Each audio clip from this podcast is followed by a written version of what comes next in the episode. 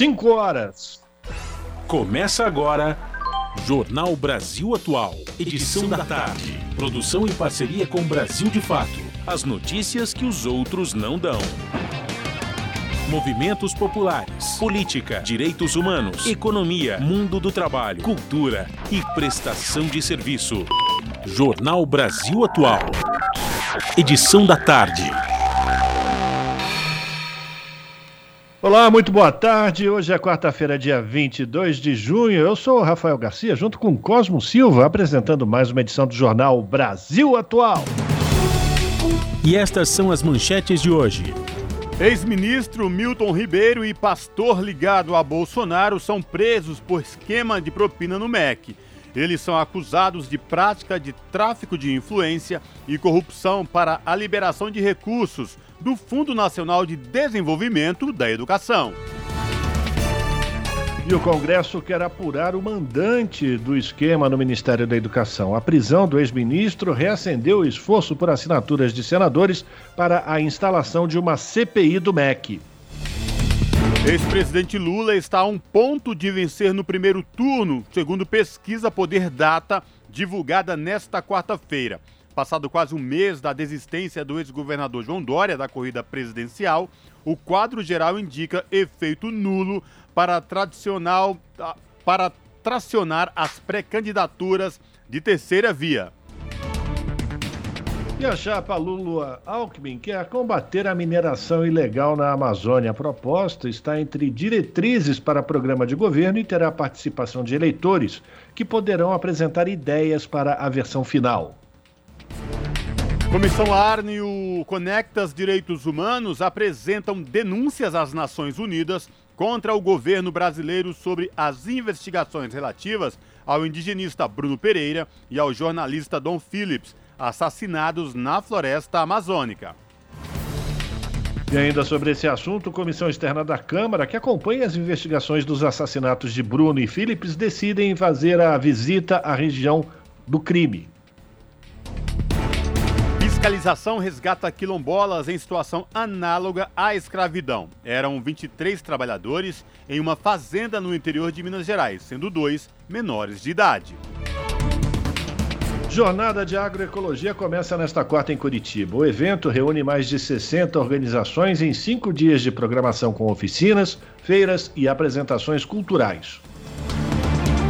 E os casos de Covid-19 continuam avançando no país e já somam 71% das ocorrências de síndrome respiratória aguda grave registradas nas últimas quatro semanas. Adultos e crianças a partir dos 5 anos são os mais atingidos.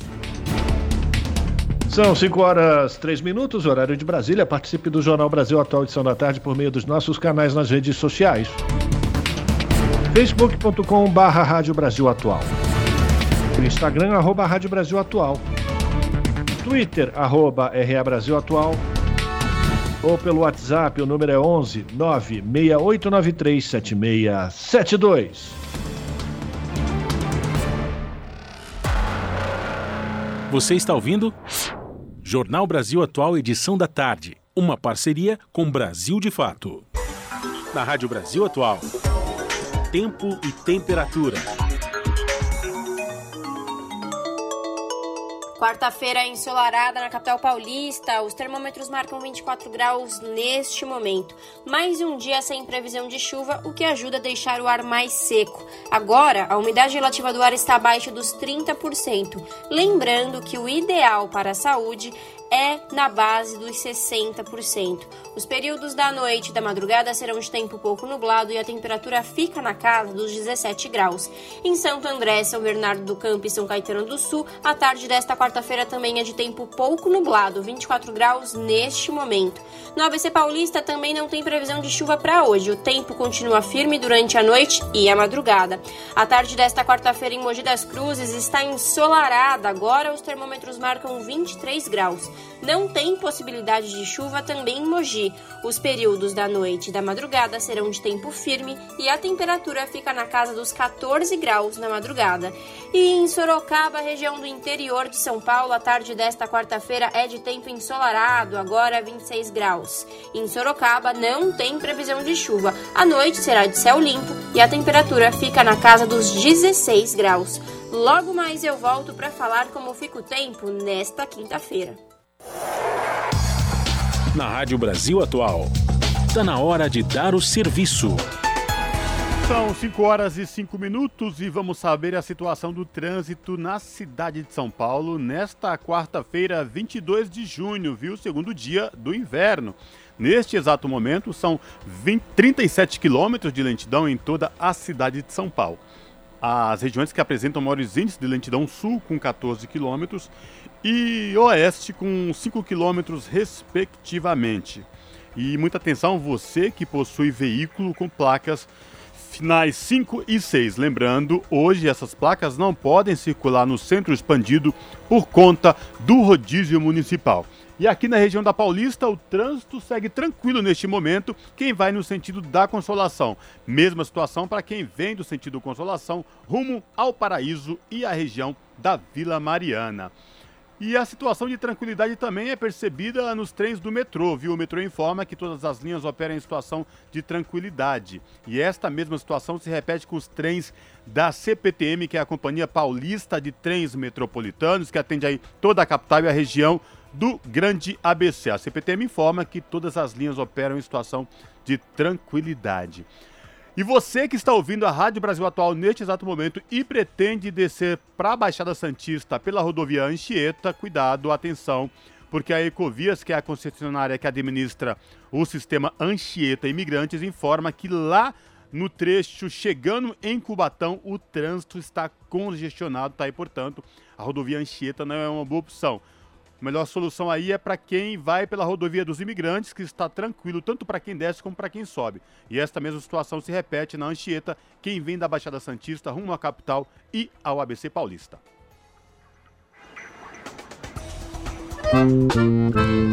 Aí galera, aqui é a banda Bicho de Pé. A gente tá aqui na Rádio Brasil Atual 98.9. As notícias que as outras não dão e as músicas que as outras não tocam. Oi, oi, oi, oi, oi, oi, me encantei por seu olhar. Moreno, chega mais pra cá. Meu dengo, vem me chamegar.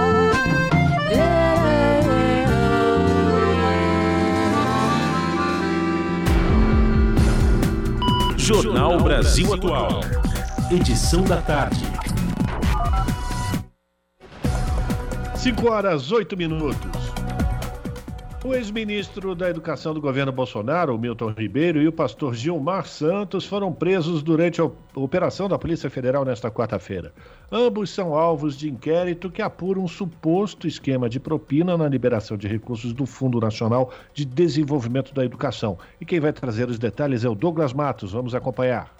O ex-ministro da Educação Milton Ribeiro e o pastor Gilmar Santos foram presos na manhã desta quarta-feira durante a operação Acesso Pago da Polícia Federal. A ação do órgão faz parte do inquérito que investiga o esquema de tráfico de influência e corrupção para liberar recursos públicos do FNDE, que é o Fundo Nacional de Desenvolvimento da Educação, a prefeituras, tudo mediado por pastores lobistas. Além das prisões, a PF também cumpre mandados de busca e apreensão em endereços ligados a Ribeiro, Santos e a Arilton Moura outro pastor apontado como lobista no esquema. Ao todo, são 13 mandados de busca e apreensão e 5 de prisões em Goiás, São Paulo, Pará e Distrito Federal. A partir de documentos e em um relatório da CGU, a Controladoria Geral da União, a PF mapeou indícios de crimes na liberação de recursos.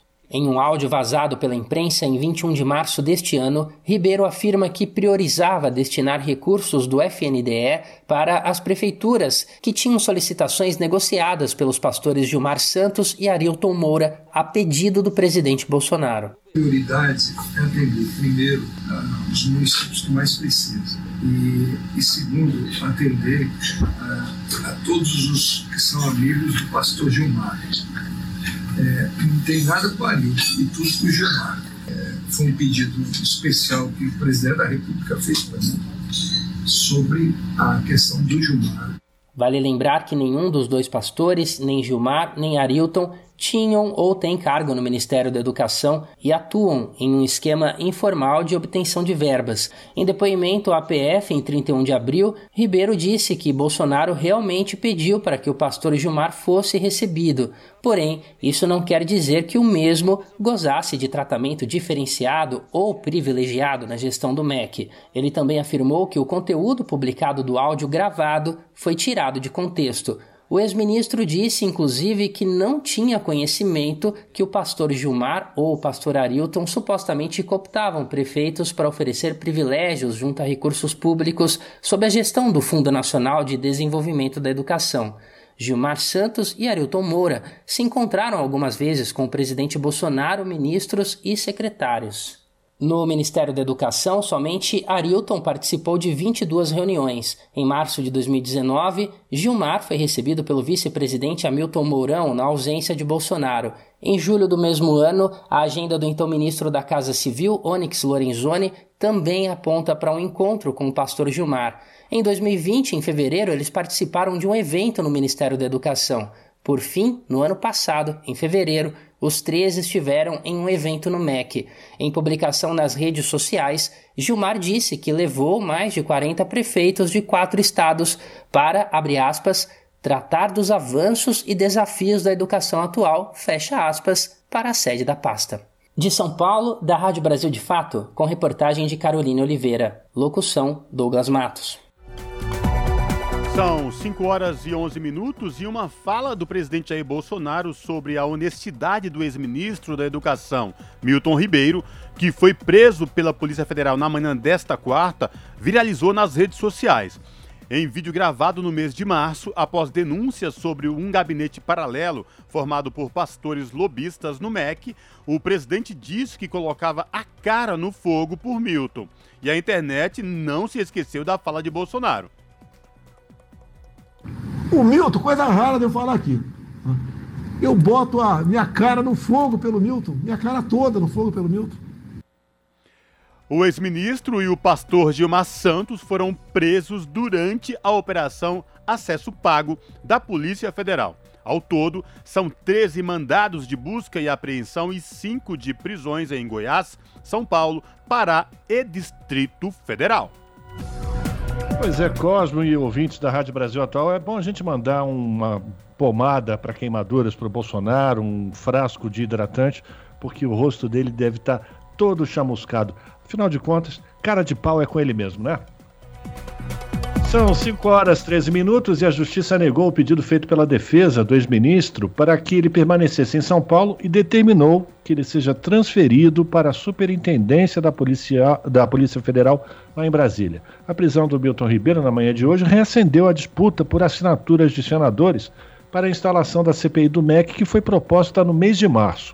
Autor de um requerimento para apurar denúncias de irregularidades no ministério que levou à prisão de Ribeiro, o senador Randolfo Rodrigues voltou a trabalhar para reunir as duas assinaturas que faltam para a criação da comissão. São necessárias 27. O presidente da Comissão de Educação, o senador Marcelo Castro, se comprometeu a assinar. Outros nomes comprometidos, como Flávio Armes e Otto Alencar, ainda não assinaram. A exposição ou as exposições de mais uma denúncia de corrupção envolvendo integrantes do governo Bolsonaro deve preocupar também ministros e parlamentares aliados, hein? Entre eles, o ministro-chefe ministro da Casa Civil, Ciro Nogueira, e o presidente da Câmara dos Deputados, Arthur Lira. Ambos teriam sido beneficiados com recursos do Fundo Nacional para o Desenvolvimento da Educação em suas bases eleitorais após a atuação de lobistas dentro do MEC. Bota a barba de molho! São 5 horas e 14 minutos. O ex-presidente Lula está a um ponto de vencer no primeiro turno, segundo pesquisa Poder Data divulgada nesta quarta-feira. O cenário de liderança do petista é estável, mas a oscilação positiva de um ponto dentro da margem de erro mostra Lula com 44% das intenções de voto, enquanto os outros candidatos somam 45%. Uma vitória direta em 2 de outubro exige ao menos 50% mais um dos votos válidos, já que votos em branco e nulos não são considerados nesta conta. Basta, portanto, que os votos de Lula ultrapassem a soma dos outros candidatos para que a eleição seja decidida no primeiro turno. Em segundo lugar, Bolsonaro pontua com 34% nesta mesma pesquisa. Passado quase um mês da desistência do ex-governador João Dória da corrida presidencial, o quadro geral indica efeito nulo para turbinar as pré-candidaturas de terceira via. Ciro Gomes, por exemplo, manteve os 6% dos votos. André Janones marcou 2%. Simone Tebet, Luciano Bivar e José Maria Emael tiveram 1% cada. A pesquisa foi realizada de domingo até ontem por meio de ligações para celulares e telefones fixos. Foram 3 mil entrevistas em 302 municípios nas 27 unidades da federação. A margem de erro é de dois pontos percentuais. O intervalo de confiança é de 95%. São 5 horas e 15 minutos e após dois anos e meio como assessor especial do Gabinete de Segurança Institucional do Planalto, o general Vilas Boas sai do cargo com agenda oficial vazia prática contraria a lei de conflito de interesses que determina a divulgação de agenda para cargos de direção. O Douglas Matos volta para trazer mais informações. O general Eduardo Vilas Boas, ex-comandante do Exército, ficou por quase dois anos e meio ocupando um cargo de confiança no Palácio do Planalto sem registrar nenhum compromisso na agenda oficial. Ele foi exonerado do posto em edição extra do Diário Oficial da União nesta terça-feira. A Lei 12.813 de 2013 determina que servidores federais em cargos de direção e assessoramento superiores de nível 5 e 6, como é o caso de Vilas Boas, divulguem todos os dias na internet a agenda de compromissos públicos. Ele ocupava o cargo de assessor especial do Gabinete de Segurança Institucional da Presidência da República desde janeiro de 2019, quando deixou o comando do Exército o último compromisso da agenda oficial dele foi registrada em 4 de fevereiro de 2020. Durante os três anos e meio em que ficou no cargo, teve mais de 70% dos dias úteis totalmente vazios. Por um período de quase dois anos e meio, sequer a categoria genérica despachos internos ou reunião de equipe foi registrada na agenda do militar. De acordo com o portal da Transparência, o cargo rendia R$ 13.600 por mês extras ao general. Vilas Boas já recebe mais de R$ 36.900 brutos das Forças Armadas. Questionada pelo Brasil de Fato via a Lei de Acesso à Informação, a Presidência da República se limitou a responder que os compromissos oficiais do general deveriam estar no site. O órgão indicou o link onde a reportagem fez o levantamento dos compromissos do servidor sem registros desde fevereiro de 2020. A assessoria de imprensa do Planalto não se manifestou sobre a ausência dos compromissos. De acordo com o site UOL, a iniciativa de deixar o posto no governo Bolsonaro se deu a pedido do próprio militar para cuidar da saúde. O general Vilas Boas sofre de esclerose lateral amiotrófica em estágio avançado, motivo que o fez deixar o comando do Exército em 2019. Da Rádio Brasil de Fato, com reportagem de Paulo Motorim em Brasília. Locução: Douglas Matos. São 5 horas e 18 minutos e o Ministério Público Federal recomendou nesta quarta-feira que o Hospital Universitário Polidoro Hernani de São Tiago, ligado à Universidade Federal de Santa Catarina, que negou o aborto legal à menina de 11 anos grávidas após ser vítima de estupro em Santa Catarina, realize o procedimento. De acordo com o documento, caso a criança venha procurar pelo hospital e manifeste seu consentimento através de representante legal, a interrupção da gravidez deverá ser realizada. A recomendação dá até amanhã, ao meio-dia, para que sejam remetidas à Procuradoria da República informações sobre o acatamento. A medida atende procedimento aberto pelo Ministério Público após o hospital se recusar a fazer o aborto, autorizado em lei. Você está ouvindo? Jornal Brasil Atual, edição da tarde.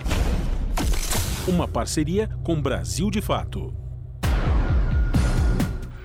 5 horas e 19 minutos e em Brasília, economistas divergem na Câmara dos Deputados sobre modelo de imposto sobre consumo que está em discussão sobre a reforma tributária.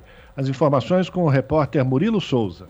Economistas divergiram sobre pontos da proposta de reforma tributária em tramitação na Câmara dos Deputados, que prevê ampla autonomia para a União, estados e municípios cobrarem ao mesmo tempo impostos sobre renda, consumo e patrimônio. A proposta de emenda à Constituição foi inspirada no modelo norte-americano e é de autoria do deputado Luiz Felipe de Orleans e Bragança, do PL de São Paulo. Segundo a PEC, estados e municípios ficam autorizados a criar impostos sobre renda e patrimônio na forma de um adicional do imposto federal, delegando a cobrança ao fisco federal. Já o imposto sobre o consumo, para evitar o efeito cascata, seria cobrado apenas na etapa de venda ao consumidor final da mercadoria. Para o professor da Fundação Getúlio Vargas, Marcos Sintra, primeiro secretário da Receita Federal do governo Bolsonaro, a PEC cria uma federação perfeita, com absoluta descentralização de tributos e plena autonomia para os entes federados.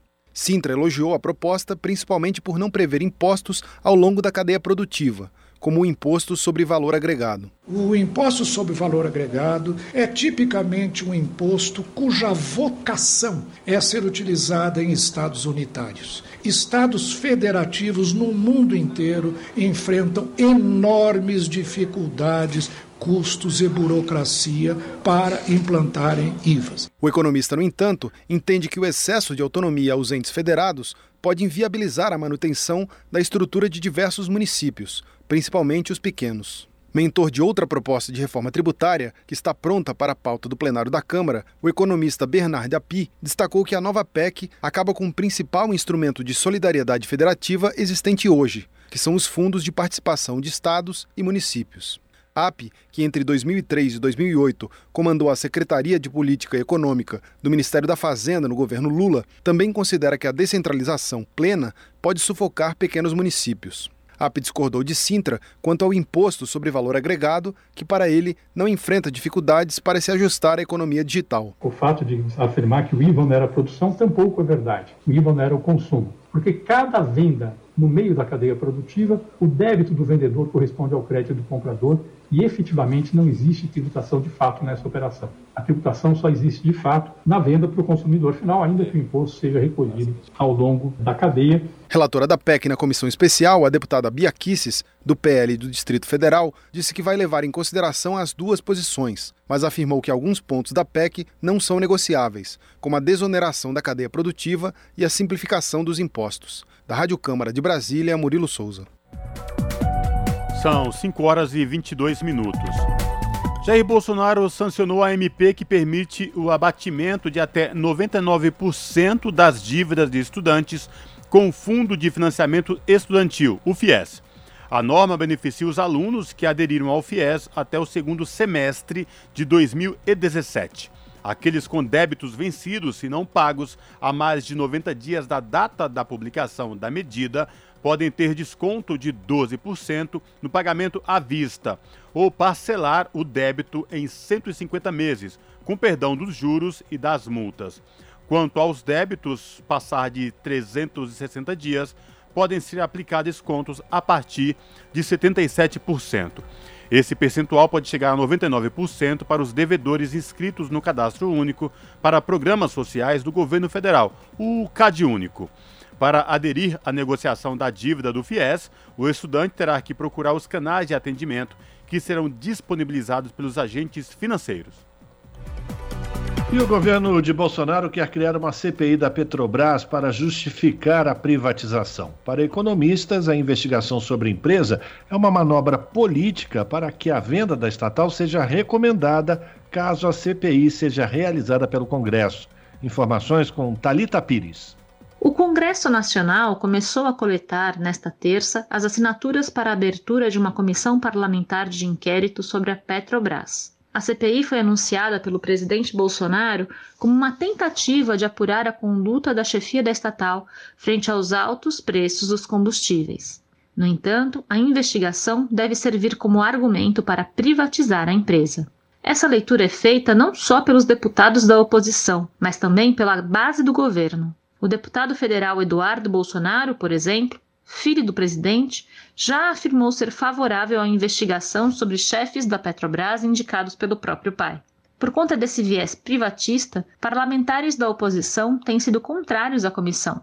Nilton Tato, do PT, afirma que a CPI não é oportuna e não pretende discutir as causas do preço dos combustíveis. O que o governo Bolsonaro e, e ministro Guedes quer fazer com esse debate na CPI é criar justificativa, narrativa para avançar na privatização da Petrobras. Não estão preocupados em resolver o problema da crise dos preços. Como disse, os preços é só tomar uma medida de não seguir mais a política de preço internacional e sim adotar uma política interna, como a maioria dos países fazem e como o Brasil já fazia anteriormente. O deputado petista disse ainda que a CPI também tende a desviar o foco do debate político do país durante a campanha eleitoral. Nós precisamos considerar que o governo está querendo fazer, né, trazer à tona todo o debate sobre a Petrobras para desviar o foco da crise econômica, do desemprego, da fome. Tá? E por isso nós vamos trabalhar contra a instalação dessa CPI nesse momento.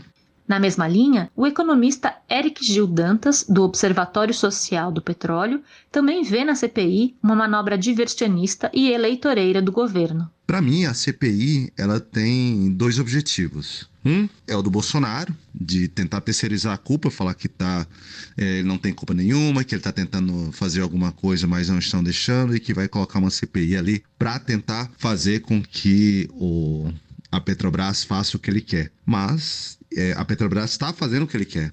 É, ele manteve a política de preços. É, mas também ele tem um, um outro objetivo, que aí é um conluio mais próximo entre a ala do Bolsonaro, a equipe do Bolsonaro, junto com o Centrão, que é a privatização da Petrobras. O economista Adolfo Sachida foi secretário de Guedes no Ministério da Economia. Em maio, assumiu o Ministério das Minas e Energia por indicação do antigo chefe. Assim que assumiu o posto, anunciou o início de estudos para privatizar a Petrobras. Esses estudos ainda estão em andamento. Enquanto o presidente Bolsonaro trabalha pela privatização da Petrobras, o ex-presidente Luiz Inácio Lula da Silva, do PT, refuta essa hipótese. A pré-candidatura dele à presidência divulgou um documento no qual declara ser contrária à venda da estatal e à atual política de preço dos combustíveis. De Curitiba, da Rádio Brasil de Fato, com reportagem de Vinícius Konchinski, Talita Pires. São 5 horas e 27 minutos. E a Comissão Mista de Planos, Orçamentos Públicos e Fiscalização do Senado promoveu um debate para avaliar se as emendas de bancada estadual ao projeto de lei orçamentário podem ser na categoria de transferência especial. Nessa modalidade, recursos são transferidos diretamente para o Caixa dos Estados, sem a necessidade de convênio ou apresentação de projeto prévio. As informações com a repórter Regina Pinheiro. A CMO discutiu se as emendas apresentadas pelas bancadas estaduais aos projetos anuais de lei orçamentária podem ser na categoria transferência especial, o que já acontece com as emendas individuais autorizadas pela Constituição. Na transferência especial, os recursos são repassados diretamente ao caixa do ente federado beneficiado, independentemente de celebração de convênio ou de apresentação de projeto prévio. O deputado Tiago Dimas, do Podemos do Tocantins, que solicitou o debate, acredita que a permissão para a emenda de bancada estadual na modalidade de transferência especial vai desburocratizar o repasse de recursos aos municípios. Uma das questões que nós avaliamos foi a dificuldade de fazer com que esses recursos das bancadas federais chegassem de uma forma mais ágil lá na ponta, né? Então, a gente tem através das emendas de transferências especiais nas impositivas individuais, um mecanismo que tem sido sério e que tem ajudado os municípios a desenvolver de forma mais rápida. Então eu vejo na modalidade das transferências especiais uma facilidade para que a gente possa ter uma desburocratização. A diretora do Departamento de Transferências da União na Secretaria de Gestão do Ministério da Economia, Regina Lemos de Andrade, informou que esse tipo de transferência precisa estar previsto na Constituição. Para a diretora, a transferência especial para emendas de bancada estadual é inadequada pela falta de transparência. O que a gente tem na transferência especial é uma inversão de fases. Quando eu tenho um convênio, eu não libero dinheiro, eu assino. Ele tem que me provar se que ele tem um projeto básico. E não é porque é convênio, é porque é obra. Qualquer obra tem um projeto básico com anotação de responsabilidade técnica. A diferença é que no convênio eu só vou passar o dinheiro se ele tem um projeto. Na especial ele recebe o dinheiro e aí ele vai fazer o projeto. E sem garantia do ganho de eficiência, porque o fato de eu pagar não significa que a obra foi feita, só significa que o dinheiro está lá. Todos aqueles processos que hoje num convênio vocês acompanham, vocês não vão acompanhar, porque o dinheiro já chegou, o consultor de orçamento do Senado Federal, Diogo Antunes, explicou que a manifestação da consultoria do Senado foi pela inadequação da transferência especial no caso das emendas de bancada. A Resolução 1 de 2006 do Congresso Nacional traz diversos dispositivos sobre as emendas de bancada. As emendas de bancada, elas devem indicar de forma precisa o seu objeto, é vedada a designação genérica de programação. É, no caso de projetos, é, devem ser projetos de grande vulto ou projetos estruturantes. Todos esses elementos, à primeira vista, eles se mostram incompatíveis com a ideia da transferência especial. Por isso, nós nos manifestamos pela inadequação da transferência especial no caso das emendas de bancada. Já o consultor de orçamento da Câmara dos Deputados, Eugênio Gregiani, afirmou que a transferência especial não tem programação, sem finalidade definida, impossibilitando saber para quais áreas os recursos irão, como educação ou saúde. Para o consultor, a vocação natural das transferências especiais é o atendimento nos casos de calamidade pública. Da Rádio Senado, Regina Pinheiro. Custo de vida, emprego e desemprego, cesta básica, tarifas públicas, salário mínimo. Agora, na Brasil Atual, a análise do DIEESE. E agora no Jornal Brasil Atual, a participação de Luiz Ribeiro, sociólogo do DIEESE. Ele atua no sistema de acompanhamento de informações sindicais. O Ribeiro vai falar sobre as negociações salariais com data base em maio, que mostraram que 54,5% dos reajustes ficaram abaixo da variação do Índice Nacional de Preços ao Consumidor, o INPC.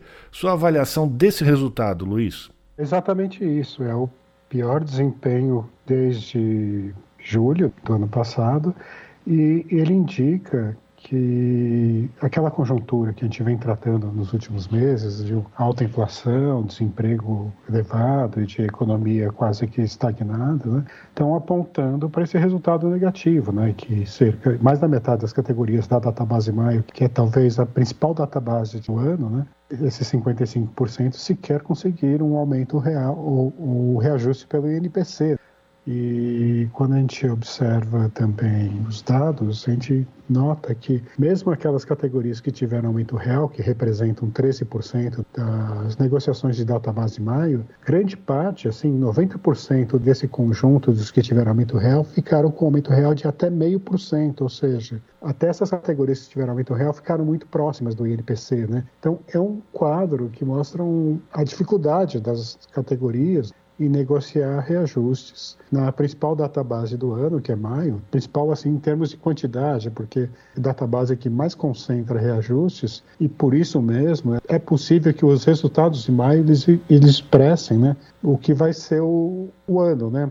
Evidentemente, tem as negociações do segundo semestre, as negociações do segundo semestre costumam ter resultados melhores que as do primeiro, né? historicamente a gente observa isso, mas as negociações de maio são aquelas que acabam dando o tom geral das negociações do ano. Então, esse dado é preocupante. A conjuntura obriga os sindicatos a se desdobrarem para conseguir alguma compensação para os reajustes eh, abaixo do INPC ou ou sem aumento real. Né? A gente sabe que a conjuntura é muito ruim, a gente sabe que existe muita resistência do outro lado, do lado patronal, em conceder reajustes acima da inflação, ou pelo menos igual à inflação, né? dado o, grande, o cenário incerto e o cenário negativo da economia. Então, essas são modalidades que a gente observa. Eu tenho observado que categorias estão conseguindo auxílio alimentação, sabe, reajustes maiores no auxílio alimentação ou no ticket, ou tem conseguido, por exemplo, algumas categorias elas não, não conseguem o reajuste exatamente na database, o reajuste acaba sendo postergado em um ou dois meses. Como medida compensatória, nesses um ou dois meses sem reajuste, as categorias conseguiram um abono salarial evidentemente não é o melhor cenário, né? não é o melhor, a melhor resposta. Tem muito da oposição patronal a conceder os reajustes, né? mas então essa é uma, acaba sendo uma medida meio compensatória, dada a conjuntura ruim.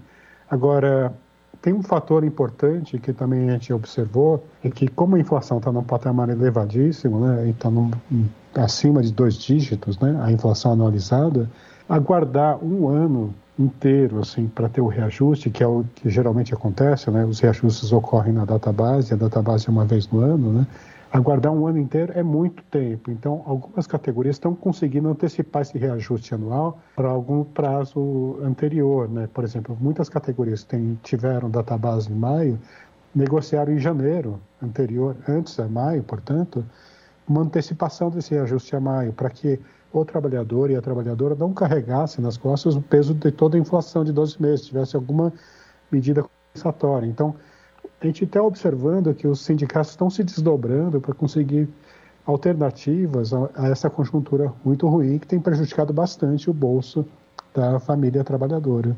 A política de salário mínimo foi uma política acertada, a, a política de valorização foi uma política acertada porque ela favorece as categorias que têm menos poder de negociação e, e não ter tanto poder de negociação às vezes não é uma não é uma por função de baixa é, organização dos trabalhadores. Ela, ela pode ser resultado de uma de um tipo de vínculos de emprego muito precários que não favorecem a sindicalização. Então uma política de valorização do salário mínimo ela, ela conseguir com que generalizar os ganhos para toda a sociedade. E aí, nesse caso da, das disparidades regionais, isso seria evidente. É claro, não só a política de salário mínimo, mas outras políticas, né, como para desenvolvimento local, regional, estímulos de desenvolvimento, são necessárias. Mas o salário mínimo é uma política essencial e que poderia fazer frente a essa disparidade que a gente observa tanto em termos geográficos, como também em termos setoriais. A gente observa, por exemplo, que as negociações no setor de serviços são as mais prejudicadas nesse ano, né? em comparação com o comércio, que tem grande incidência de reajustes iguais do NPC, em comparação com a indústria, que tem um percentual um pouquinho maior de reajustes acima da inflação, os serviços, por sua vez, têm resultados bem ruins, né, que refletem um pouco essa precarização própria de alguns vínculos no setor de serviços. Cerca de 52%, arredondando, né, das negociações dos serviços ficaram abaixo da inflação. Então, a política de valorização do salário mínimo poderia servir para equacionar essas diferenças. Esse foi Luiz Ribeiro, que é sociólogo e trabalha no DIESE, no Sistema de Acompanhamento de Informações Sindicais, aqui no jornal Brasil Atual. São 5 horas e 38 minutos. Levantamento feito pelo Conselho Regional de Farmácia do Estado de São Paulo aponta que 98% das farmácias e drogarias relataram falta de medicamentos. As informações com o repórter Nelson Lim. Algumas causas apontadas para o desabastecimento são a alta demanda que veio de forma repentina, o alto preço dos insumos e falhas nos fornecedores. Tudo isso pode ter sido causado por eventos como a guerra na Ucrânia e os lockdowns que ocorreram em cidades da China até o fim de maio. Cabe lembrar que boa parte dos insumos e medicamentos no país são importados da China e da Índia. De acordo com a diretora e tesoureira do Conselho, Daniele Amorim, a alta demanda por antimicrobianos pode evidenciar, inclusive, um alto índice de doenças virais e bacterianas em curso no estado de São Paulo. Então, mesmo que estivesse a produção normalizada, provavelmente a gente teria uma falta em nível bem menor desses medicamentos. Então há um, um, uma possível evidência de que está ocorrendo um aumento da prescrição desses antimicrobianos nesse momento. Ainda de acordo com o levantamento, as crianças estão sendo as mais prejudicadas pelo desabastecimento, pois as formulações líquidas são as que mais estão em falta e são justamente esses os remédios recomendados para o público infantil. Daniela Amorim orienta que no caso de o consumidor não encontrar o medicamento na farmácia, que a substituição do remédio seja feita contanto que haja prescrição de um médico. Então, que o farmacêutico seja uma referência caso aquele medicamento prescrito pelo médico esteja faltando, que o farmacêutico possa ser esse elo entre o paciente e o médico para ver uma substituição, uma normatização do tratamento do paciente, mas que o paciente não fique sem o devido tratamento dele. Só que é importante que seja feita uma substituição sempre o farmacêutico trabalhando com parceria com o prescritor, porque muitos medicamentos desse farmacêutico não têm autonomia para fazer a substituição sozinho. A pesquisa foi realizada pelo Conselho Regional com mais de 1.100 farmácias de todo o estado entre os dias 19 a 30 de maio. Em nota, o Ministério da Saúde informou que trabalha para manter a rede de saúde abastecida com todos os medicamentos ofertados pelo SUS e que trabalha em conjunto com a Anvisa, conselhos municipais e estaduais de saúde e representantes das indústrias farmacêuticas para verificar as causas e articular ações emergenciais para mitigar o desabastecimento no país. Da Rádio Nacional em São Paulo, Nelson Lim. Agora, 5 horas e 40 minutos, Jornal Brasil Atual Edição da Tarde. Tenho o prazer de receber aqui o vice-presidente licenciado da Central Única dos Trabalhadores em São Paulo, o Luiz Cláudio Marcolino, que sempre participa às quartas-feiras com a sua coluna São Paulo em Foco, sempre trazendo um tema de importância para o morador, para a moradora da cidade de São Paulo, do estado de São Paulo. Marcolino, boa tarde, bem-vindo mais uma vez. Boa tarde, Rafa. Boa tarde, Cosmo. Eu que agradeço a participação no programa.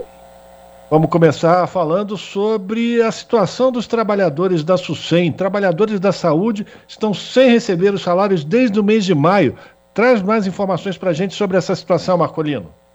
Então, ontem, Rafa, inclusive, os trabalhadores da SUSEM, aí apoiado pelo Sim Saúde São Paulo, fizeram uma ocupação na Secretaria de Saúde ontem, durante todo o dia, né, justamente para garantir o pagamento do salário dos trabalhadores e das trabalhadoras. Nós já falamos aqui em outros momentos que o governo do estado de São Paulo, né, ainda na gestão Dória, desmontou a SUSEM, né, que a SUSEM hoje é o controle das endemias do estado de São Paulo. E agora ele fez o, o decreto né, já com o Rodrigo Garcia, e nesse decreto extingue efetivamente a SUSEM e passa os trabalhadores do, da, da, da SUSEM de volta para a Secretaria de Saúde. Só que nesse período, entre a passagem né, dos servidores né, da, da SUSEM, que já é, é um braço da Secretaria de Saúde, efetivamente para a Secretaria de Saúde, eles não fizeram corretamente a, a conversão de uma, de uma área para outra e deixaram 617 trabalhadores sem salário desde o mês de maio. Então, desde o mês de maio, os servidores da SUSEM não estavam recebendo seus salários corretamente. Então, no dia de ontem foi feita uma ocupação na Secretaria de Saúde para cobrar providências. Né? E, demonstrando que hoje a SUSEM é um instrumento importante, que é o controle da dengue, o controle da, da chikungunya, né? o controle dos escorpiões que tem no Estado de São Paulo, eram feitos por esses servidores, por esses trabalhadores. Né? E o governo do Estado de São Paulo demonstra mais uma vez né, esse descompromisso com o servidor né, do Estado de São Paulo. Né? E o que a gente percebe, aí, Rafa e Cosmo, é uma, parece uma briga, ali uma disputa entre a Secretaria de Saúde, entre a Secretaria da, da Fazenda, né, parte do governo, tem uma parte que quer né, demitir os trabalhadores, outra parte que é obrigado, tem que ser, né, que tem que absorver esses trabalhadores da, da SUSEM, então se demonstra assim, que não tem é, respeito nenhum nem pelo trabalhador e respeito nenhum também pela população que ficou agora sem esse atendimento de serviço no estado de São Paulo. Então ontem foi muito importante essa paralisação, né, essa ocupação da Secretaria da, da Saúde, né, para garantir que o direito do trabalhador seja preservado. Marcolino, boa tarde, Cosmo falando. Vamos falar de um outro assunto não menos importante quanto a questão da saúde, que é que é um tá na ordem do dia aí, que é a questão de moradia e a questão uh, da situação de pessoas que estão na iminente uh, situação de serem despejadas de suas moradias, sejam elas precárias ou não, mas é uma moradia, é um teto. Situação essa muito delicada, inclusive ontem aqui em São Paulo e em todo o Brasil, várias manifestações eh, defendendo a questão, reivindicando moradia e contra os despejos, né, Marcolino? Não, com certeza, Cosmo. Inclusive, só concluindo né, a notícia em relação ao SUSEM ontem depois da ocupação, já no começo da noite, né, o pessoal almoçou lá dentro da secretaria, já começaram se preparando já, inclusive, passar a noite lá dentro da SUSEM, dentro da Secretaria de Saúde, o governo do estado veio com posicionamento, né, uma adequação e aí garantiu o pagamento de salário para os trabalhadores da SUSEM. Então, acho que é importante frisar né, esse, esse descompromisso com, do governo do Estado de São Paulo com o trabalhador e com a população, mas graças à mobilização dos trabalhadores, depois no final da noite aí garantiu o pagamento do salário. Esperamos no mês seguinte não temos que fazer novamente mais essa ocupação. E ao mesmo tempo, ontem também, Cláudio, aconteceu uma grande manifestação, não só aqui em São Paulo, mas em todo o Brasil, em relação ao despejo zero. E o estado de São Paulo é o estado que mais tem né, efetuado despejo né, no, no Brasil. Né? Então, essa articulação nacional que teve ontem reuniu mais de 175 organizações né, no Brasil inteiro. Aqui em São Paulo, saiu da Vinda Paulista e veio até aqui a Secretaria né, da, da Justiça né, do Estado de São Paulo. Se você pegar aqui no Estado de São Paulo, só de março de 2020 a março de 2022, quase 20 mil idosos já foram despejados de suas casas. O número de crianças removidas também é alarmante, chega a 21 mil famílias, crianças, é o que totaliza em torno aí de um, é, 1.300, é, daqui, 1,3 das pessoas que já foram despejadas ou ameaçadas de remoção em todo o país. Então você percebe aqui que um terço né, entre, entre, os despejados são idosos e crianças. Né, o que é importante falar também dessa, desse, dessa movimentação em relação ao, ao despejo zero, São Paulo hoje é o campeão nacional dos despejos. Só que em São Paulo já foram, já foram feitas 6.017 nos, nos dois últimos anos. É, então, Dodório e Rodrigo Garcia, entre os governadores né, do país, são os governadores que mais têm incentivado a questão né, dos despejos. E lembrando que, ao mesmo tempo que está tendo esses despejos no estado de São Paulo, essas integrações, essas remoções, o, o governo Dória e agora o Rodrigo Garcia também está extinguindo a CDHU. Né? Quer dizer, o governo não cumpre a sua função social né, de, de garantir a condição que é a, a garantia da moradia de interesse social para a população do estado de São Paulo.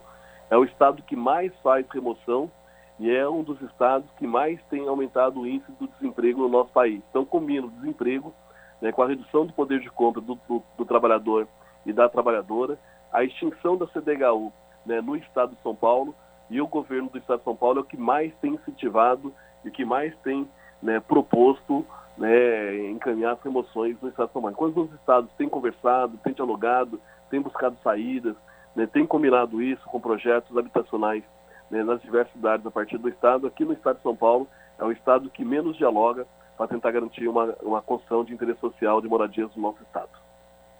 Bom, e para a gente deixar aqui bem registrado que em 2022 o governo estadual determinou o congelamento de quase 600 milhões de reais, ou seja, 43% do orçamento que foi previsto para a Secretaria Estadual de Habitação.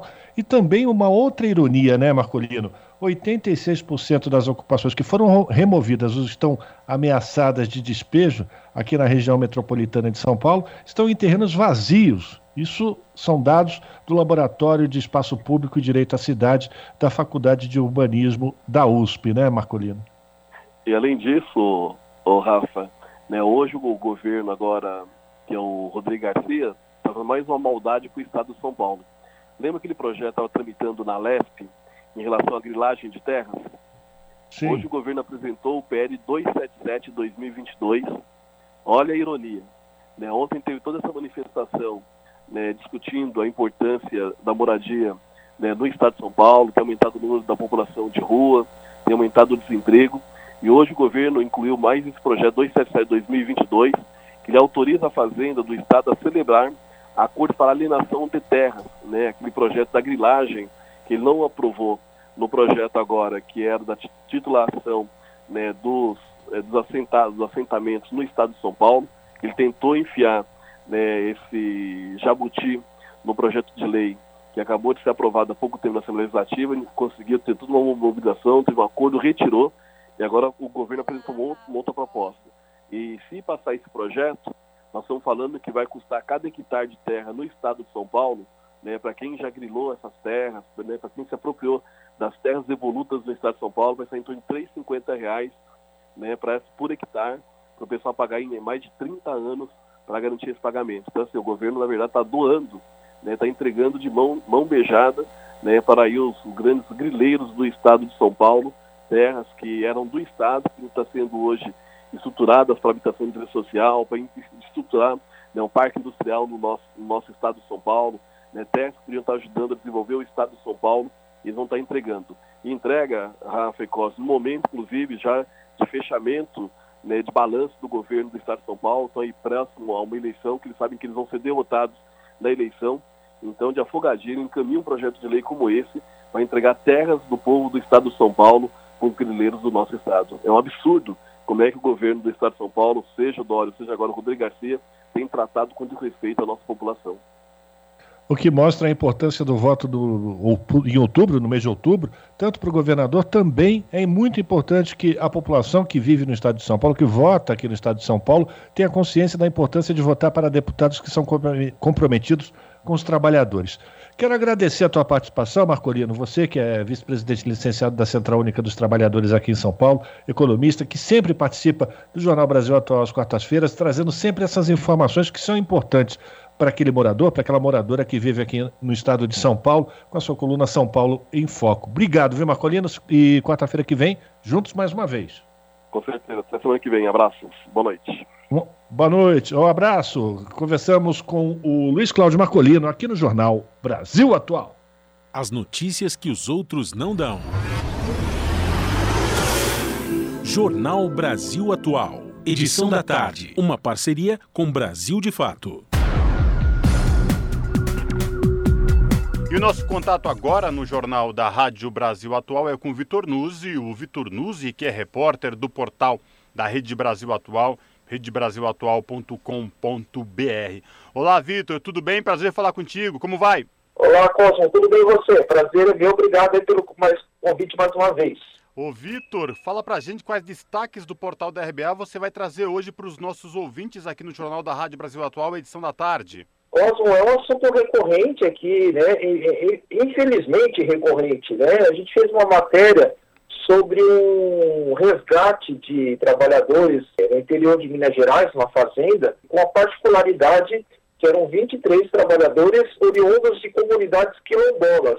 É, é, eram 18 de municípios ali do, do, interior de Minas Gerais mesmo, né? e mais cinco do interior da Bahia. E desses 23, dois, inclusive, eram menores de idade. Ô, Vitor, tem explicação como é que a gente, em pleno 2022, ainda noticia resgate de trabalhadores em situação análoga à escravidão, Vitor? É, embora assim, a, a, fiscalização tenha crescido, a gente tem né, uma estrutura, é uma estrutura deficiente, né, Cosmo? Assim, falta gente, né, faltam fiscais, para atuar no Brasil, né? Tem, tem um déficit de fiscalização. É, mas o trabalho é feito, né? Já tem, desde que começou lá, lá atrás, em 1995, de forma regular, mais de 50 mil, quase 60 mil pessoas resgatadas de situação análoga à escravidão, né? Dizer, é, melhorou em certo sentido, né? Mas, infelizmente, né, a gente continua encontrando situações assim, em grande parte, né, Cosmo? É, isso, isso acontece pela pobreza mesmo, né? É, é, a pobreza é um fator que, que alimenta esse tipo de situação, infelizmente. Ô, Vitor, e o que chama atenção também é, nesta ação aí, do resgate de 23 quilombolas, é que dentre esses 23 também tinham menores de idade, né? tinham dois, né, dois menores de idade, né? Era uma fazenda para desmatamento, de, desmatamento, né, desmatamento para cultivar sementes, né, para formar uma pastagem, né? Ou seja, é uma, é uma, é uma fazenda para possível criação de gado é, futura, né? É, ironicamente, é, a fazenda que fica perto do Parque Nacional Grande Sertão Veredas, né? que tem esse nome, em homenagem a um livro do Guimarães Rosa. Era um lugar, a gente viu algumas fotos, né, Cosmo? Era um lugar de difícil acesso, né? Essa fazenda ficava a 50 quilômetros da cidade mais próxima, sem qualquer meio de transporte, ou seja, o trabalhador não podia pegar um meio de transporte para ir para algum lugar, porque não tinha esse meio de transporte. eles trabalhavam sem carteira assinada, o salário era retido e tinha aquele que a gente conhece como uma dívida de servidão, né? Eles compram na mercearia que fica no próprio local, com preços mais altos, inclusive, e ficam devendo, né? E não podem sair enquanto tem essa dívida. Também se vendia EPI, né, que é equipamento de proteção individual, fumo, bebidas alcoólicas, inclusive para os menores de idade, o que não, o que não é permitido pela legislação, e as instalações onde ficavam esses trabalhadores eram, eram bastante precárias, vamos dizer assim. Ô, Vitor, esses trabalhadores resgatados é, vão ter seus direitos ressarcidos? Como é que vai ficar agora? Eles receberam, Cosmo, verbas salariais e rescisórias no último dia 14, né? E, além disso, receberam guias de seguro-desemprego, né? Que darão direito a, a três parcelas desse benefício. E, e puderam retornar aos seus locais de origem, né? Pelo menos isso, né? Mas é uma situação, né, Cosmo, que é, ela pode voltar, ela não voltar, né? Ela pode se repetir a, a todo instante, né? Porque é, muitas vezes a pessoa não tem trabalho, não tem alternativa no lugar onde mora e acaba caindo nesse, nesse conto, né? Elas são muitas vezes aliciadas por gatos, né? Que são aquelas, aqueles, aquelas pessoas que são contratadas pelo, pelos proprietários pra, justamente para recrutar, entre aspas, né? Trabalhador para ficar nesse para exploração mesmo, né? É, que a gente chama de situação análoga à escravidão, com alojamentos precários, muitas vezes sem banheiro, sem lugar para cozinhar, é, sem lugar decente para dormir, e, mas muitas vezes a pessoa se sujeita né, por falta de alternativa mesmo. Bom, eu reforço aí o convite para os nossos ouvintes aqui no Jornal da Rádio Brasil Atual, acessar aí o portal da Rede Brasil Atual, redebrasilatual.com.br e conferir na íntegra esta reportagem do Vitor Nuzzi.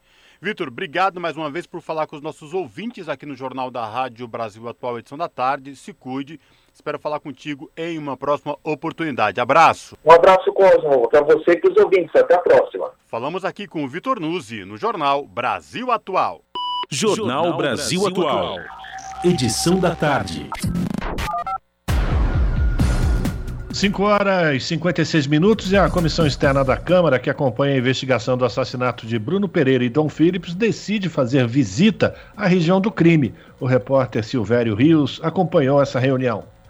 A comissão externa da Câmara, criada para acompanhar a investigação do crime ocorrido no Vale do Javari, decidiu fazer uma diligência no local onde o indigenista brasileiro Bruno Pereira e o jornalista e ativista de origem britânica Dom Phillips foram assassinados na região de fronteira do estado do Amazonas. A decisão foi tomada na primeira reunião do colegiado, quando também foram aprovados o plano de trabalho e uma série de requerimentos de atividades a serem realizadas. Um dos requerimentos aprovados aprovados, apresentado pela deputada Joênio Apichana, da Rede de Roraima, solicita aos órgãos de segurança que garantam a proteção dos líderes das entidades indígenas que atuam no Vale do Javari. A deputada Joênia, que pertence à etnia Wapixana, denunciou que muitos desses líderes foram essenciais para elucidar o crime e por isso estão sendo ameaçados. Depois que aconteceu esse caso do Bruno e do Dom Philips, né, deixa bastante apreensivo na questão da segurança dessas lideranças que denunciaram, inclusive acompanharam a busca né, dos, do, dos desaparecidos e que foram essenciais ali na orientação, no mapeamento e nas informações que os policiais utilizaram para fazer a, a identificação, a localização até mesmo dos culpados. A comissão decidiu ainda realizar uma série de audiências públicas para ouvir indígenas, familiares, indigenistas e pesquisadores sobre as condições do Vale do Javari. Também devem ser convidados a prestar esclarecimentos dirigentes de entidades governamentais, como o Ministério da Justiça, a FUNAI, Fundação Nacional do Índio, o Instituto Brasileiro do Meio Ambiente, entre outros. O deputado Nilton Tato, do PT de São Paulo, acusa o governo Bolsonaro de incentivar o desmatamento, o garimpo e a pesca ilegais com o desmonte dos órgãos de fiscalização e proteção à Amazônia e aos povos originários. É bem provável que o assassinato de Dom e de Bruno também está nessa sequência de desmonte é, e, ao mesmo tempo, por parte do governo e seus principais auxiliares, do incentivo, inclusive, à criminalidade, em especial na Amazônia. Coordenador do grupo, o deputado José Ricardo, do PT do Amazonas, anunciou que um dos objetivos da comissão externa é entender o que acontece na região e propor medidas para garantir o cumprimento das leis de preservação do meio ambiente e de respeito aos povos indígenas. Outro objetivo anunciado pelo parlamentar é garantir que as investigações sejam feitas de forma rigorosa e isenta. Acompanhar os trabalhos de investigação para que não sejam tomadas conclusões precipitadas sobre o delito, que, ao que tudo indica, se insere um contexto muito maior de violência contra os povos indígenas, de uso indevido das terras indígenas e de atuação, de atuação de organizações criminosas no interior desses territórios. Um dia depois de localizar os corpos e de anunciar a confissão dos assassinos de Dom Philips e Bruno Pereira, a Polícia Federal emitiu nota por meio da qual anunciou que os assassinos agiram sozinhos e não deve haver um mandante ou uma organização criminosa envolvida no crime. A visita de diligência dos deputados da Comissão Externa da Câmara ao Vale do Javari, no estado do Amazonas, ainda está sendo organizada e deve deve ser feita nos próximos dias, juntamente com a comissão do Senado, também criada para acompanhar as investigações do crime ocorrido na região. Da Rádio Câmara de Brasília, Silvério Rios. Rádio Brasil Atual.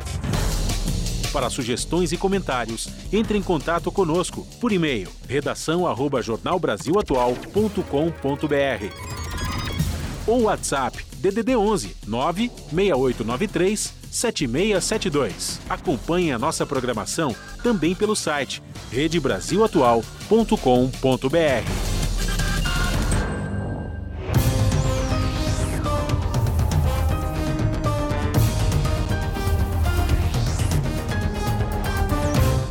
Seis horas, um minuto, hora de fazer contato com a redação da TVT para a gente conhecer quais serão os destaques da edição desta quarta-feira do seu jornal, que você sabe, começa pontualmente às sete da noite pelo canal 44.1 digital, sinal aberto para toda a região metropolitana de São Paulo. E quem vai trazer os destaques da edição de hoje é a apresentadora Ana Flávia Quitério. Olá, Ana, boa noite, diga aí, quais são os destaques de hoje? Olá, Rafa e Cosmo, uma excelente noite de quarta a vocês e a todos os ouvintes da Rádio Brasil Atual. Uma quarta gostosa aqui em São Paulo, né? Quentinha, temperatura mais amena, menos frio, para quem gosta do calor, né? Agora, para quem gosta do frio, provavelmente deve estar tá dizendo, tá falando bobagem, Flávia. Bom, mas quarta-feira, frio ou calor tem destaque aqui no seu jornal. Bora lá então ver as principais notícias de hoje.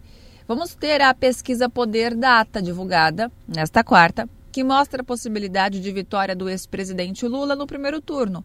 E em caso de segundo turno, tem Lula também, viu, que ampliou a vantagem sobre o candidato, no caso que seria o Bolsonaro. E outro destaque também, além dos números da, do, da pesquisa Poder Data, começou hoje no Senado a discussão sobre o pacote do veneno. É, a proposta tem tramitado aí a toque de caixa na casa e vem sendo debatida apenas entre os parlamentares que defendem os interesses do agronegócio. Entre outras coisas, esse projeto ele vai tirar o poder do Ministério da Saúde. É bem importante quem está de casa entender o que, que significa esse projeto, né? Além de tirar do Ministério Público, é, quer dizer, do Ministério da Saúde, desculpa, e do Meio Ambiente, o poder de vetar o uso de agrotóxicos no país. E para encerrar os destaques de hoje, uma audiência pública da Câmara Municipal de São Paulo discutiu o projeto de lei que propõe atenção integral a crianças e adolescentes em situação de rua na capital paulista. A discussão é completa, né? Vocês vão acompanhar com a repórter Daiane Ponte na reportagem. Além dessas, as outras completas vocês conferem comigo pontualmente às sete da noite no seu jornal. Bom programa, Rafa Cosmo. Beijão grande para todo mundo. Eu aguardo vocês, hein? Até lá. Jornal Brasil Atual, edição da tarde. Uma parceria com Brasil de Fato. 6 horas e 4 minutos. A Polícia Civil do Maranhão investiga a morte de uma liderança indígena. Sarapó Capó morreu no dia 13 de maio.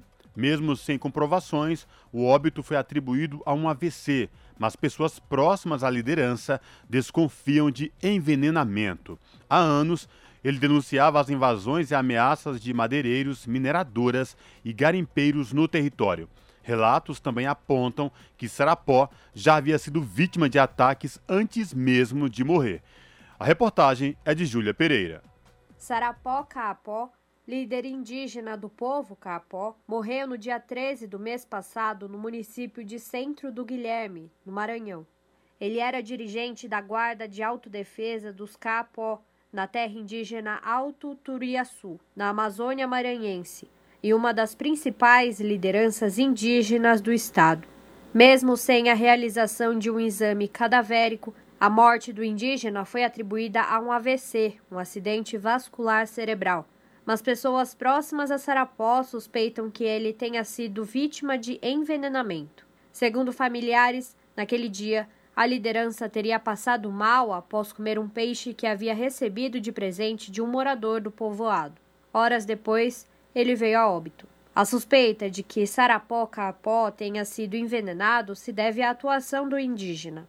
Há anos, ele denunciava as invasões de madeireiros, mineradoras e garimpeiros ao território, o que levanta suspeitas de que tenha sido envenenado pelos inimigos. Segundo relatos, antes de morrer, a liderança já havia sido ameaçada e chegou a ser vítima de um ataque à bala.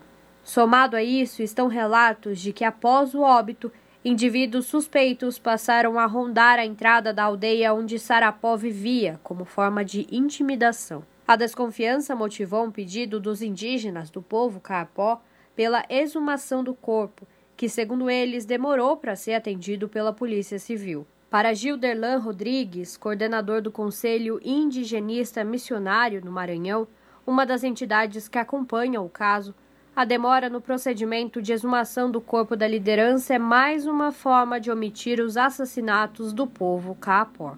A demora no processo da exumação do corpo, é, a gente pode entender de que há um processo, né, de esconder um pouco o, os assassinatos que têm acontecido na região. Né? Os indígenas têm denunciado de que os assassinatos têm sido colocados às vezes por mortes naturais. Então, se se confirma mais um um assassinato, né? Então, para as autoridades isso vai é, não vai soar né, muito bem. Então, por isso também essa demora em fazer esse procedimento. É, a nosso ver, é tentar esconder um pouco mais um assassinato do povo capó. Sarapó não foi o primeiro indígena do povo caiapó vítima de ataques. Em 2020, Quachipuru Caiapó, de 32 anos, foi encontrado sem vida na mesma região. As lideranças acreditam que a morte tenha sido uma vingança de traficantes de drogas, após uma plantação de maconha ter sido destruída durante uma ronda realizada pelos indígenas. Em 2010, Rubinê Caiapó foi assassinado a pauladas por moradores do centro de Guilherme. Segundo os indígenas, o caso foi mais um resultado do clima de tensão e conflito causado por madeireiros e plantadores de maconha. Um ano depois, em 2011, outro indígena, Tazirã Caiapó, foi assassinado por um caminhão madeireiro.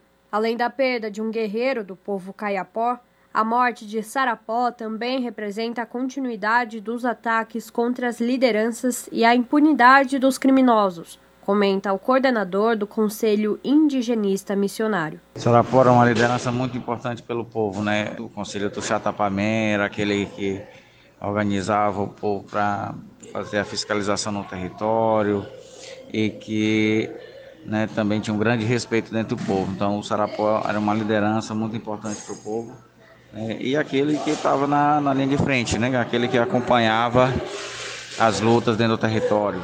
A morte de Sarapó, ela significa uma perda muito grande para o povo, né, para a luta do povo.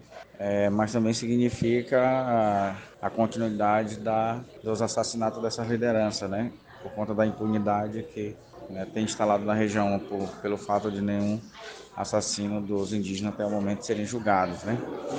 Então se sentem bastante à vontade para cometer os crimes. Então é preciso que essa situação mude, né? Que se esclareça e que os responsáveis pelos assassinatos dos indígenas, em especial de, Sarapó, sejam punidos. O processo de perícia do corpo de Sarapó Caiapó ainda não terminou. Um primeiro laudo foi divulgado, mas não houve nenhuma conclusão. Um segundo laudo é aguardado pelos indígenas e pela Polícia Civil, que dará continuidade às investigações. Júlia Pereira, Rádio Brasil Atual e TVT. Agora são 6 horas 9 minutos, o Jornal Brasil Atual Edição da Tarde vai fazer contato com o repórter Fred Vasconcelos, do Brasil de Fato, porque hoje começa a 19 edição da Jornada de Agroecologia em Curitiba. E o Fred vai trazer para a gente mais informações. Essa que é a 19 jornada que ficou interrompida durante os últimos anos por conta da pandemia. Não é isso, Fred? Boa noite, bem-vindo.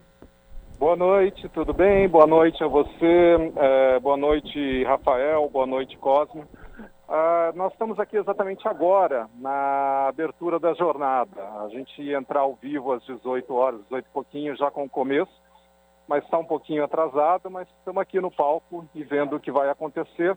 Mas já aproveitei, dei uma passada pela feira de agroecologia, já comprei mel, já comprei produtos da terra e já aconteceram vários shows e tem uma programação bem grande, bem legal, que vai acontecer a partir de, ou está acontecendo, né, a partir de hoje e aí eu acho que aí vocês vão perguntando, a gente vai falando mais. Pois é, eu queria saber exatamente daquilo que está planejado. São é, workshops, eu queria que você desse uma ideia para as pessoas e até se essas atividades, mesmo as pessoas que estão fora aí de Curitiba, se existe alguma forma também delas acompanharem essas é, oficinas, por exemplo. Tá. É, a programação completa está no site da Jornada de Agroecologia, tá? Que depois eu até pego o endereço aqui para vocês. Ou vocês podem ver aí pelo site. É, o que está acontecendo já? Foi aberta hoje uma feira com mais de 60 expositores, todas pessoas ligadas à agroecologia, que produzem alimentos sem veneno. E a feira foi aberta, foi feito uma, um túnel do tempo também, que é uma exposição das outras jornadas e lutas dos trabalhadores e luta dos trabalhadores da terra. E, além disso, são vários shows, né? A programação cultural é muito rica. Para você ter uma ideia, no sábado a gente tem de graça aqui em Curitiba a banda mais bonita da cidade o Otto, entre outras dezenas de artistas que vão participar aqui. Então é isso, é muita gente, é muita arte, é muita cultura, é muita palestra, é aula todas relacionadas ao tema agricultura familiar e agroecologia. É, Fred, Cosmo falando, boa noite para você também. E a minha pergunta vai exatamente nesse sentido. Esses produtos aí envolvem, né, todos os produtos da agricultura familiar, jornada da agroecologia. Quantas famílias ou quantas pessoas que representam a agricultura familiar estarão presentes aí nesta 19 jornada aí em Curitiba, Fred? Exatamente o número de pessoas que vão participar a gente não tem, mas são pelo menos é, 60 expositores, são 60 barracas de produtores da agroecologia que estão aqui presentes nessa feira, né? E várias outras pessoas participando. Agora, o número de pessoas envolvidas é muito maior, porque essas barracas são de cooperativas, são de assentamentos, são de pessoas que vivem o dia a dia da agroecologia né, e produzem os alimentos que é o que o Brasil consome de verdade. Né? Ô Fred, todos da região aí do Paraná, no né, entorno de Curitiba ou de outras regiões também? São produtores de todo o Paraná e há produtores inclusive de outros estados. Né? Eu tenho certeza, por exemplo, que Minas tem expositores aqui, são pessoas que vêm, vendem seus produtos e discutem. Né? O mais importante também não é só o consumo, não é só o que as pessoas estão comprando mas também é, a discussão do que é agroecologia, do que é produzir sem veneno. Né? Isso é o que acontece aqui o tempo todo. Nós temos dezenas de oficinas, nós temos aulas. É, por exemplo, o Márcio Postma vem aqui, o economista, para discutir formas de produção capitalistas diferenciadas. A gente vai ter o João Pedro Stedlin aqui também presente numa outra palestra. Nós vamos ter o Leonardo Boss, ou seja, além da venda, além dos produtos, há uma coisa muito, e dos shows, há uma questão muito grande, que é a conscientização em torno do tema da agroecologia, né, que é importantíssima para o Brasil, ainda mais nesse momento que a gente vive de fome, desabastecimento, preços caros, etc. Pois bem, bom, a programação é bastante extensa, como a gente já pôde acompanhar aqui com o Fred. A gente convida o nosso ouvinte, a nossa ouvinte aqui do Jornal Brasil Atual, a acessarem o portal do Brasil de Fato, brasildefato.com.br, onde todas as informações vão ser possíveis de ser acessadas nos detalhes. Inclusive, Fred, para a gente encerrar, a gente já está terminando, a gente já está com o tempo estourado, existe uma campanha de, de financiamento coletivo para ajudar todos esses trabalhadores que se deslocaram até Curitiba para participar dessa jornada, né? É, existe o, o, financiamento coletivo para a própria execução da jornada, né? Porque, como vocês devem imaginar, a gente não conta com recursos governamentais ou de qualquer dessas associações empresariais. Então, há necessidade para a própria manutenção da jornada, dessa campanha colaborativa, para pagar os artistas, para pagar toda a estrutura e, e as outras coisas envolvidas aqui, né? É, só é bom destacar o local, né? A gente está aqui, todas as atividades estão acontecendo no campus Rebouças, da Universidade Federal, aqui do Paraná. Então, quem quiser vir até aqui, quem quiser conhecer, quem quiser debater o tema, quem quiser assistir shows, então são todas atividades gratuitas. A maior parte delas não precisa nem de inscrição, é só chegar aqui e participar. Perfeito. Agradecer a participação do Fred Vasconcelos, repórter do Brasil de Fato, falando sobre o início das atividades da 19 Jornada de Agroecologia, que começa nesta quarta-feira em Curitiba. E esse é o 19, é a 19 edição do evento, desse encontro que vai até o dia 26 de junho. Fred, muito obrigado pela tua participação, um abraço para você e até uma próxima oportunidade. Abraço, um grande abraço para vocês, um grande, um grande abraço para quem está nos ouvindo. E quem puder, chegue aqui. Curitiba nem está tão fria nos dias de hoje. Nesses dias, né? Hoje, pelo menos, não está tão frio. Nos outros dias, a gente não pode prometer nada. Um grande abraço, tá, até mais, gente. Tá certo. Um abraço para você. Falamos com Fred Vasconcelos aqui no Jornal Brasil Atual. Você está ouvindo? Jornal Brasil Atual, edição da tarde. Uma parceria com Brasil de Fato. São 6 horas e 16 minutos. Dia Mundial das Florestas Tropicais alerta para a preservação do ecossistema. A agência da ONU destaca a importância das matas para conter o aquecimento global. Produção intensa de alimentos, infraestrutura e incêndios são as principais ameaças. Da ONU News, Mayra Lopes. O Programa das Nações Unidas para o Meio Ambiente celebra neste 22 de junho o Dia Mundial das Florestas Tropicais.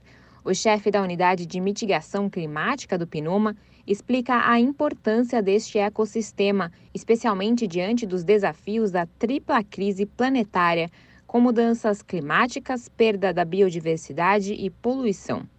Além do corte das emissões de gases de efeito estufa, o especialista do PNUMA destaca que será necessária uma restauração massiva das florestas para garantir que o aquecimento global não supere os 2 graus centígrados.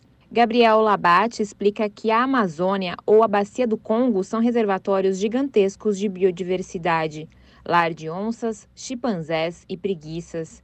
Os locais também são fundamentais para a regulação da disponibilidade de água em níveis regionais.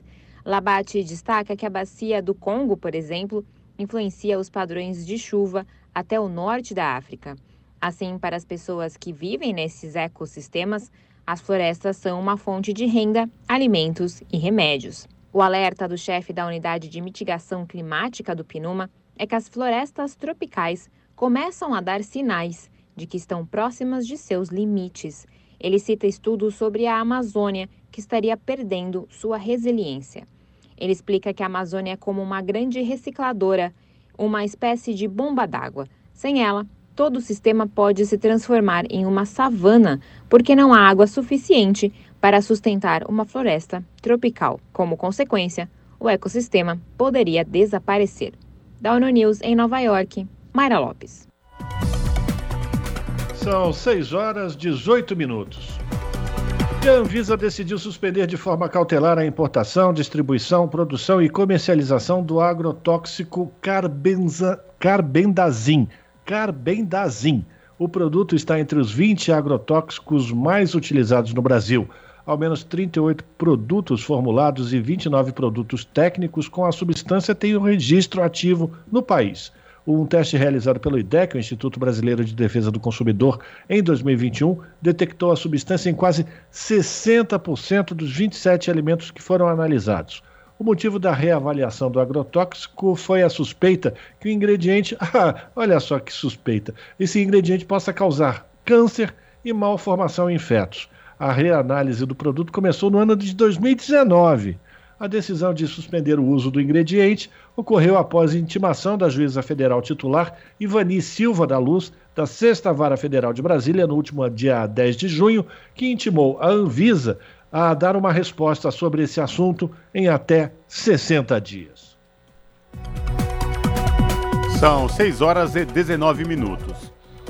E a Comissão Arnes e a Conectas Direitos Humanos apresentaram nesta quarta-feira denúncia às Nações Unidas contra o governo brasileiro sobre as investigações relativas ao indigenista Bruno Pereira e ao jornalista Dom Phillips, assassinados na floresta amazônica. As entidades, em discurso feito durante a sessão do Conselho de Direitos Humanos da ONU, afirmam que os assassinatos de Bruno e Dom demonstram os crescentes riscos enfrentados por aqueles que se atrevem a defender o meio ambiente no Brasil e as comunidades indígenas sob o governo Bolsonaro. As organizações querem que o governo aprofunde as investigações sobre os assassinatos, especialmente sobre os que possam ter ordenado o crime. Além disso, pedem que a comunidade internacional acompanhe a apuração do caso e pressione o Brasil. Na fala, solicitam ainda a proteção urgente às comunidades indígenas do Vale do Javari e ao meio ambiente, além dos ativistas que lutam nessas áreas. 6 horas e 20 minutos e a chapa Lula-Alckmin quer combater a mineração ilegal na Amazônia. A proposta está entre as diretrizes para o programa do governo e terá a participação de eleitores que poderão apresentar ideias para a versão final. As informações com Lucas Weber. Se voltar ao Planalto em 2023, o ex-presidente Lula do PT pretende enfrentar a mineração ilegal na Amazônia. A informação consta nas diretrizes para o programa de governo da chapa com Geraldo Alckmin, do PSB, apresentada nesta terça-feira. Em um dos 121 pontos do documento, a chapa propõe estimular a atividade minerária no país, mas ressalta o compromisso com a proteção do meio ambiente.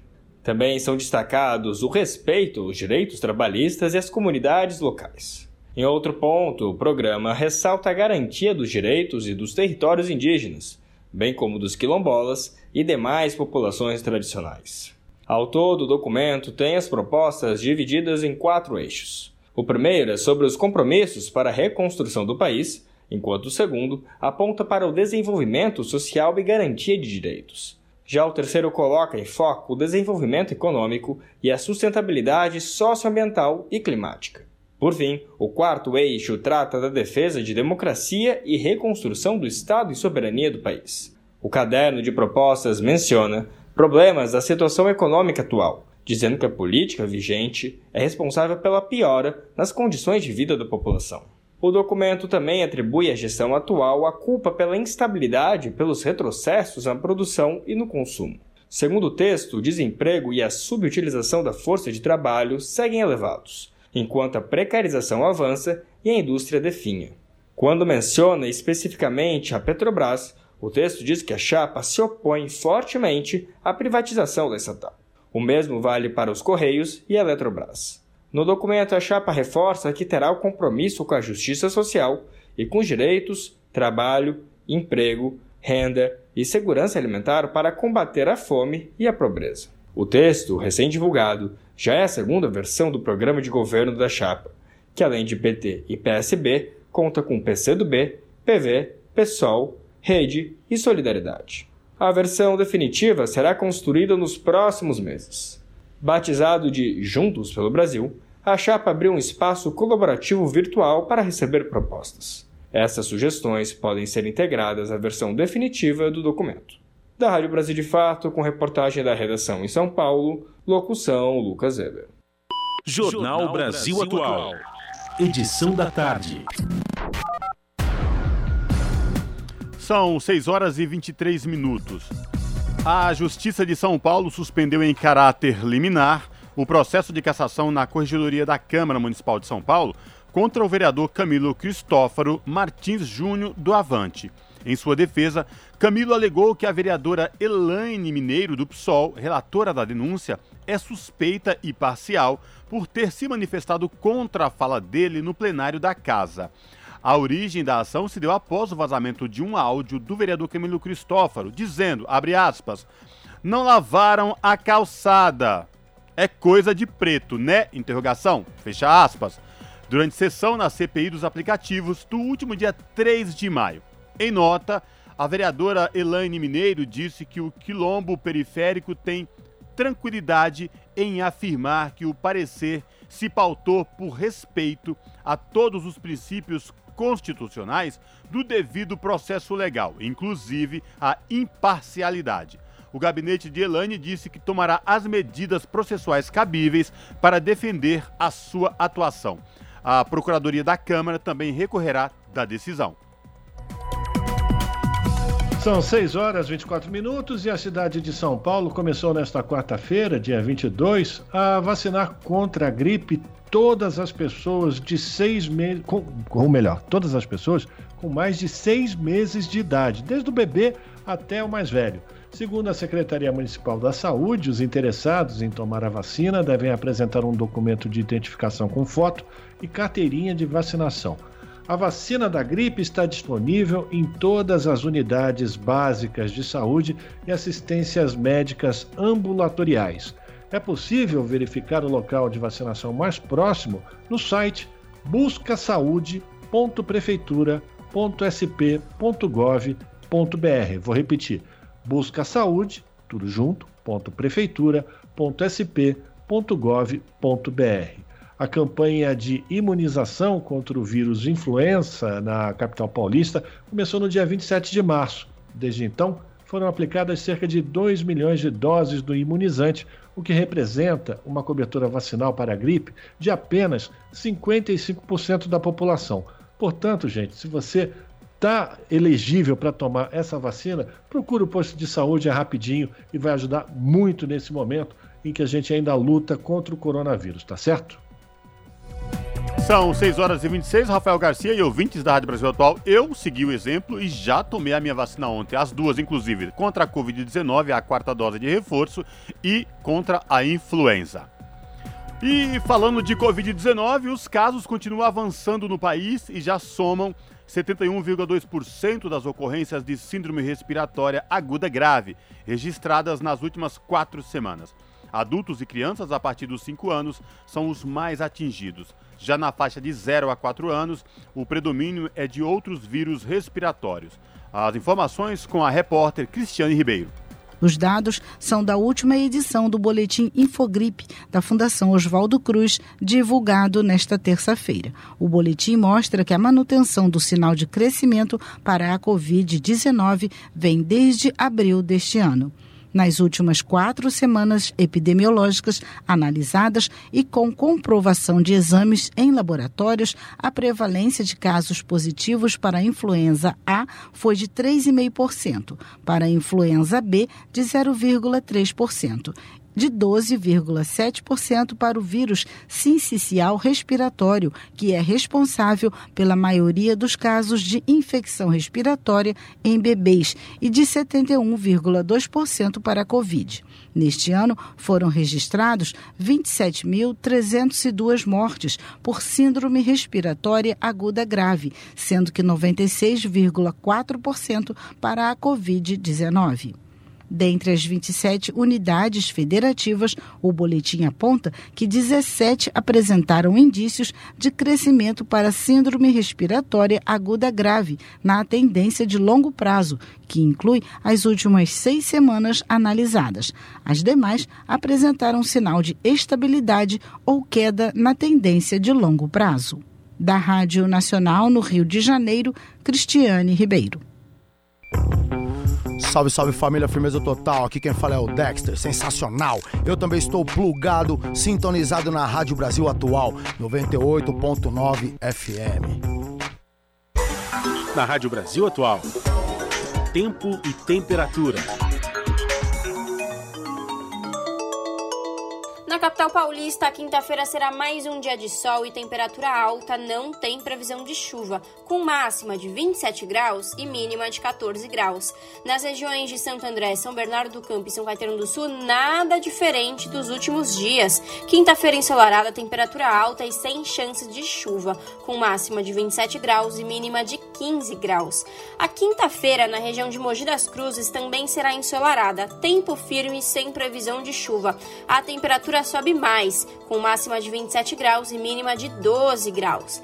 E na região de Sorocaba, interior de São Paulo, a quinta-feira não será diferente das outras regiões. Vai ser um dia de sol, temperatura mais alta e sem chance de chuva, com máxima de 27 graus e mínima de 14 graus. Larissa Borer, Rádio Brasil Atual.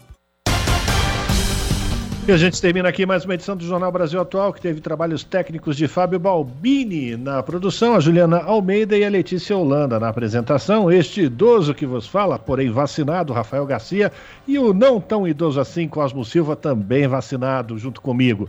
Vocês ficam agora com o papo com o Zé Trajano. Na sequência tem o seu jornal e depois Central do Brasil. Nós voltamos amanhã, a partir das 5 da tarde, com mais uma edição do Jornal Brasil Atual. Boa quarta-feira a todos. Até lá!